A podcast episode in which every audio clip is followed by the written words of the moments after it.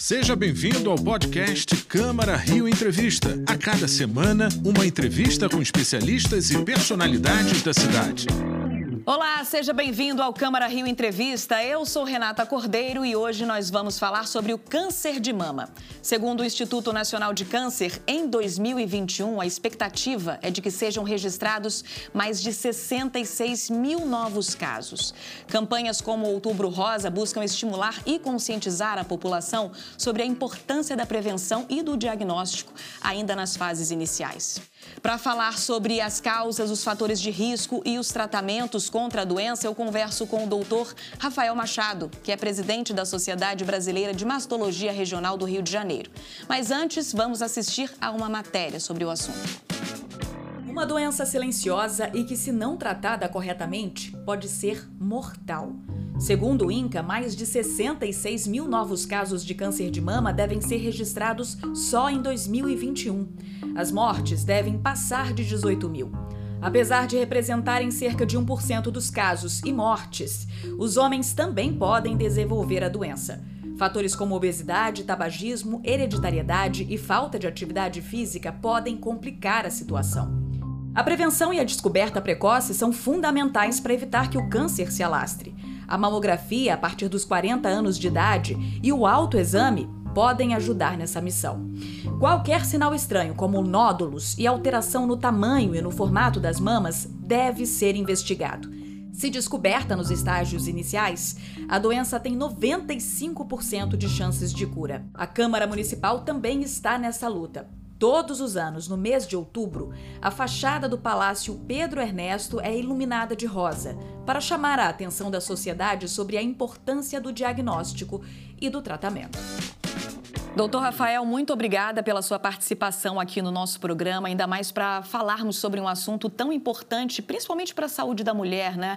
É verdade que o câncer de mama ele é mais comum nas mulheres aqui no Brasil e também em todo o mundo? Olá, Renata. Olá, olá, telespectadores. Eu que agradeço o convite. Sim, câncer de mama, tirando exceção feita aos tumores de pele não melanoma, é o mais incidente, é o mais frequente, é o mais comum, e corresponde a 30% do total de neoplasias malignas que acomete a mulher. E no Brasil, a expectativa são de mais de 66 mil casos de câncer de mama em 2020 e em 2021 mais de 13 mil mortes por ano. Na realidade, os números mudaram um pouco por causa da pandemia, em termos de diagnóstico, até porque em 2020, e esse ano vai ser diferente, a pandemia impactou o acesso aos exames de rastreamento mamográfico, ao acesso, impactou no acesso ao mastologista, então mudar um pouquinho, mas é, essa aspas, demanda reprimida vai chegar, com certeza.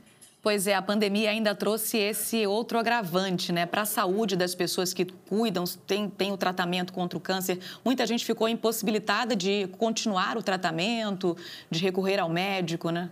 É, ano passado, a estimativa feita pelo Ministério da Saúde e pelo Conselho Federal de Medicina foi que no SUS houve uma redução de 27 milhões 27 milhões de atendimentos no total no sistema. Ah, em termos de saúde mamária, houve uma redução de 48% na realização de mamografia. Então, nesse universo de 27 milhões de assistências que não foram realizadas para toda a população, veja o impacto que isso teve na saúde da mulher no que diz respeito à mastologia. A gente teve uma redução de 48% na realização de mamografias, de rastreio ou em função de investigação de alguma queixa. Então, veja o impacto que isso vai ter mais à frente, né? É, sim, sem dúvida. E o que, é que causa o câncer de mama? Nós falamos muito sobre isso, mas existe uma causa para o câncer de mama? O câncer de mama ele tem, ele é muito fatorial, então a causa dele não é uma só.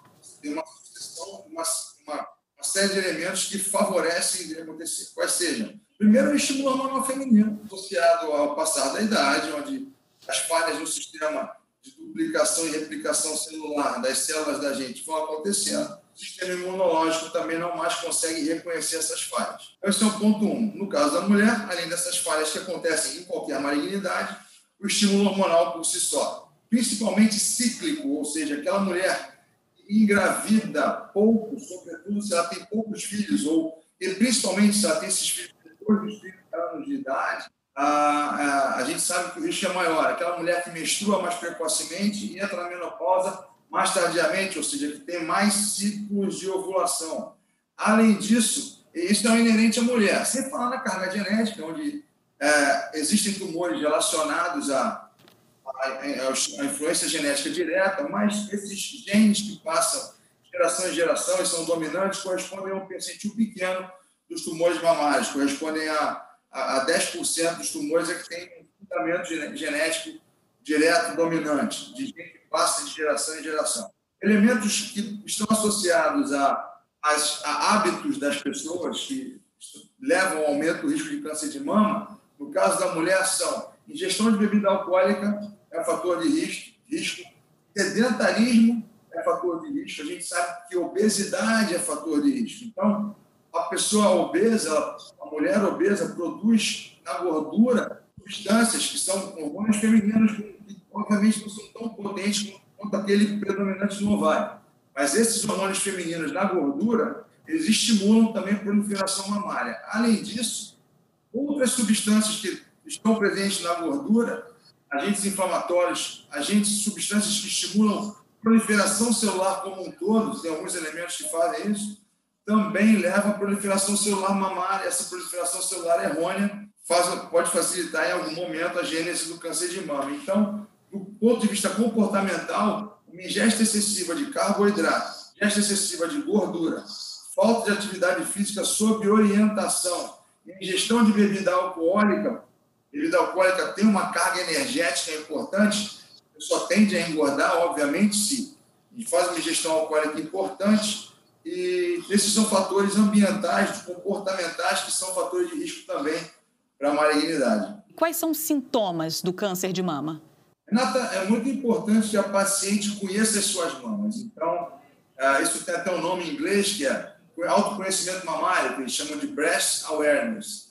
Então, conhecer a própria mama é fundamental. Quais são os sintomas que a, paciente pode me referir, ou referir para o mastologista? Bom, alteração de cor de pele, retração, abaulamento, ela palpa alguma nodulação, sobretudo endurecida, firme, uma placa muito dura na mama onde ela não tinha antes, saída de secreção pelo peito, tipo uma água de rocha ou sanguinolenta. Ela palpa na axila, um gânglio aumentado, isso também pode ser um sinal de, importante para a gente.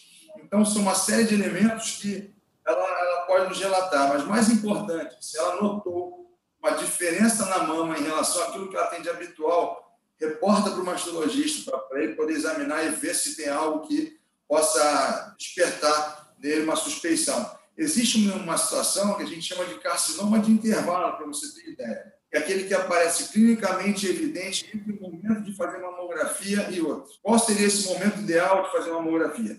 Idealmente, para se fazer o diagnóstico mais precoce, a mulher deve realizar mamografia anualmente a partir dos 40 anos. Da mesma forma, fazer o exame físico com o mastologista de rotina a partir dos 40 anos, pelo menos uma vez por ano. Nada impede dela fazer isso antes, o exame com o mastologista, ou em situações especiais, às vezes, fazer mamografia a partir dos 30, por exemplo. Mas esses são casos diferentes, são casos especiais. Como eu estava falando, existe o câncer de intervalo. O que é isso? É aquele tumor que se apresenta palpável entre o momento de fazer uma mamografia e outro. Então, por exemplo, a paciente está habituada, exemplar, a, exemplo, aos, aos 45, 50 anos já está sempre fazendo uma mamografia em março. Em agosto, ela palpou um nódulo na mama. Ah, poxa, fiz minha mamografia agora em março não tinha nada. Sentiu algo diferente, procura um mastologista. Não quer dizer que porque há cinco meses atrás estava tudo bem no exame físico da mamografia, que agora não possa acontecer de aparecer algo sério. Então, o exame físico, ela, ela se autoconhecer é fundamental para a gente. Qualquer diferença, procura um mastologista que ele vai reexaminar e fazer e solicitar os exames complementares que têm que ser feitos. Tá ótimo, doutor. Doutor, no bloco anterior nós estávamos falando sobre a questão da, da importância da mulher conhecer o próprio corpo. Já vimos muitas matérias e muitos comerciais, inclusive, ensinando as mulheres a fazerem o autoexame. Esse autoexame, ele pode salvar a vida dessa mulher? O autoexame, ele faz parte do autoconhecimento, ele é um dos elementos. Então, a, quando o tumor ele é palpável, nós médicos falamos que ele já é uma doença sistêmica, ou seja, habitualmente já mandou células à distância, até querendo fazer implantes, as raízes, metástases, né? não quer dizer que ainda fez. Longe disso. Então, é óbvio que o, um, um, exame feito pela própria paciente, onde ela palpa um nódulo de um centímetro e meio, é muito melhor do que ela não fazer nada e, de repente, a gente diagnosticar um nódulo mais à frente de 5 centímetros. Ah, ela não procurar o um médico, como a gente conversou, deixar não ir de rotina ao médico e fazer um diagnóstico uma lesão de 5 centímetros. O ideal mesmo, que reduz para valer mortalidade, é o, é o diagnóstico da doença na fase pré-clínica, antes da lesão palpável. Isso é o ideal. Mas isso a gente consegue fazendo uma mamografia de rotina, que nem a gente conversou, anual a partir dos 40 anos, se precisar complementar com ultrassom, se precisar ressonância magnética, enfim. Mas o ideal é pegar a doença na fase pré-clínica, a gente fazer o diagnóstico na fase pré-clínica, onde a lesão não é palpável, a taxa de cura aí chega a passar de 95%. Mas é claro que se a paciente palpa uma lesão de um centímetro e meio, é possível se trabalhar e fazer um tratamento mais adequado do que numa lesão de 5 centímetros e 6. No mínimo, o tratamento vai ser menos agressivo, evitando cirurgias maiores ou até, por vezes, tratamentos clínicos que são ah, mais agressivos. Enfim, uma, dar uma qualidade de vida para essa paciente durante o tratamento, um prognóstico a longo prazo, o prognóstico é a possibilidade de sobrevivência a longo prazo melhor, com certeza. Ok, doutor. E agora vamos para uma situação hipotética. Uma mulher entrou no consultório, fez os exames todos que precisava fazer e constatou-se que ela sim, ela tem o um câncer de mama. Como é feito esse tratamento? O tratamento do câncer de mama tem basicamente três pilares. É, debaixo do guarda-chuva, câncer de mama tem vários subtipos de tumor. Então, alguns mais agressivos, outros menos agressivos. A depender da agressividade do subtipo e do tamanho dele, a gente pode fazer, a gente vai optar por cirurgia em geral, ok? Cirurgia, tratamento oncológico, quimioterapia, medicação, anti-hormônio, a gente chama de hormonioterapia e radioterapia. E, na maioria dos cenários, é possível começar com a cirurgia depois, então, se verifica se faz o tratamento com quimioterapia ou, e, ou hormonioterapia e dá sequência com a radioterapia. A hormonioterapia é feita por 5 a 10 anos. Então, assim, quais são os subtipos? Resumidamente, tem, a gente avalia três elementos, na verdade. A paciente, se o tumor da paciente expressa receptores de estrogênio, que é um hormônio, progesterona, que é um outro hormôniozinho, e uma proteína chamada HER2, HER2. HER2 neuro, além do índice de proliferação, que é o que 67. Os tumores mais agressivos são aqueles que não expressam nenhum dos três elementos que eu te falei, nem receptor de estrogênio, nem de progesterona, nem o HER2. Esses são tumores mais agressivos que, ainda pequenos, a gente encaminha inicialmente para o tratamento medicamentoso com quimioterapia, porque são tumores que mandam metástase com a distância com rapidez maior. Os tumores HER2 positivos, da mesma forma, eles têm Além da quimioterapia, tem drogas específicas contra essa proteína. Então, se são tumores habitualmente com mais de 2 centímetros, a gente também encaminha para o tratamento com o para depois pensar em operar. Os demais, aí vai depender da relação do tamanho do tumor, tamanho da mama. A gente pode, ah, os luminares, que são os que expressam receptor hormonal, a gente, a princípio, tenta operar primeiro. Nem sempre é possível em função do tamanho. Mas os três pilares são esses: cirurgia, quimioterapia e tratamento com droga-alvo e ou hormonioterapia, que são, a hormonioterapia é feita para bloquear os receptores hormonais do tumor. Então, aqueles tumores que expressam receptor hormonal, estrogênio e progesterona, você, o oncologista prescreve por 5 a 10 anos, a depender de cada caso, essa medicação. E ainda, o terceiro pilar é a radioterapia, que é indicada em determinadas situações, nem sempre é indicado, mas há situações onde ela também se encaixa. As chances de cura, então, dependem, obviamente, de cada paciente, né? De cada caso.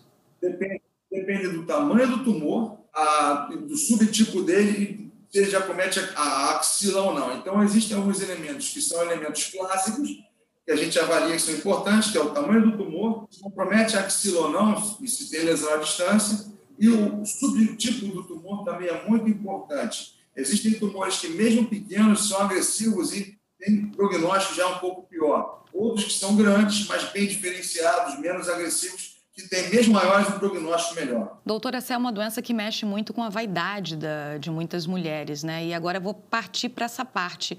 Muitas mulheres precisam re, realmente retirar os seios e eu gostaria que o senhor explicasse um pouco como é que funciona essa questão da reconstrução da mama. A reconstrução imediata, ela, em geral, é oferecida sempre. Até tem legislação sobre isso. Né? O ideal é sempre oferecer a reconstrução mamária imediata. Salvo raras, raras não vou dizer, mas situações pontuais onde não, não é indicado fazer reconstrução imediata. Existe, por exemplo, uma situação que é o carcinoma inflamatório, que é um tumor já localmente bem avançado, onde a gente não pode perder tempo, ter, correr o menor risco de perder tempo nas etapas do tratamento que eu sei para você. Então, a gente sabe que quando a gente faz uma reconstrução, quando a paciente passa por uma reconstrução imediata, as chances de fenômenos adversos, complicações dobram, então cirúrgicas. Então, aumenta a chance de infecção, a chance de acúmulo de secreção, é, e isso pode atrasar o início do tratamento oncológico um pouco. Existem pacientes onde é primordial não atrasar nenhuma etapa do tratamento oncológico. Com essas pacientes,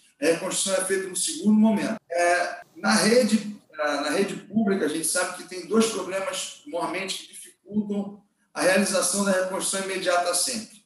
Um é disponibilidade de equipe, equipe multidisciplinar de plástico e, às vezes, material, prótese, expansor. Nem sempre está disponível ah, no volume que nós gostaríamos, ah, além de se ter ah, uma pressão para a realização ah, dos procedimentos oncológicos. Então, veja, se nós temos uma paciente que faz a cirurgia oncológica e a cirurgia reparadora no mesmo ato, o tempo cirúrgico duplica ou triplica. Não se deixa de operar alguém que tem um tumor maligno na, aguardando. As filas cirúrgicas, infelizmente, são realidade. Por mais que sejam pequenas, vários, vários hospitais elas são pequenas, eu tenho conhecimento de alguns hospitais aqui do Rio que as filas não são tão grandes assim. Ah, não são grandes, são filas que estão um tempo bom. A paciente opera dentro da lei dos 60 dias. Mas, ao mesmo tempo, essa fila é uma demanda de necessidade de tratamento oncológico, que deixa a cirurgia reparadora no segundo momento. Ela pode ser feita no segundo momento, isso não está errado. Mas o ideal é que ela seja feita no mesmo ato cirúrgico, quando de indicação clínica, conforme a gente conversou aqui. É, fica muito mais fácil, né, para a mulher que já tem que passar por esse procedimento, já sair, né, da, da mesa de cirurgia com, a, com as mamas de volta, enfim. Mas do... Das mamas, o luto das mamas não tem o menor sentido. É, é o menor sentido Antigamente se falava isso, eu cheguei a ouvir. O paciente ficar enlutada para depois, então, valorizar a reconstrução. Não, ela vai valorizar a reconstrução mesmo ato, que é o ideal. Ok, doutor. Nesse outubro rosa, né, esse mês em que a gente é, acende a luz para esse problema é, tão grave para muitas pessoas que têm que passar por, esse, por essa doença, eu gostaria que o senhor deixasse um recado para as pessoas que estão nos assistindo. A prevenção é muito importante, é preciso que as pessoas busquem mesmo a ajuda de um médico para fazer esse tratamento e prevenir essa doença, não é? De certo. Conforme, resumindo tudo que a gente falou aqui, quanto mais cedo, melhor. Quanto antes, melhor. Ou seja, notou alguma diferença na mama, fez o seu exame de rotina, busca um mastologista o quanto antes. Então, sentiu qualquer diferença na mama, principalmente mulheres a partir dos 30 anos, mas não só, procure o seu mastologista Faça a mamografia regular e anualmente a partir dos 40 anos. Não deixe de procurar assistência médica em caso de alteração nos exames de imagem ou se notou alguma alteração nas suas mamas ao longo do ano. Quanto mais cedo o diagnóstico, quanto mais precoce o diagnóstico, maior a chance de cura, menor a cirurgia, menos agressivo é o tratamento e maior é a qualidade de vida que essa paciente vai ter. Tá ótimo, doutor. Muitíssimo obrigada pela sua participação aqui no nosso programa. Eu que agradeço muito, muito obrigado. E a Sociedade Brasileira de Mastologia Regional Rio de Janeiro fica à disposição. Muito obrigada. Esse foi o podcast Câmara Rio Entrevista. Acompanhe as notícias sobre a Câmara do Rio em nosso site câmara.rio e nas nossas redes sociais, arroba Câmara Rio.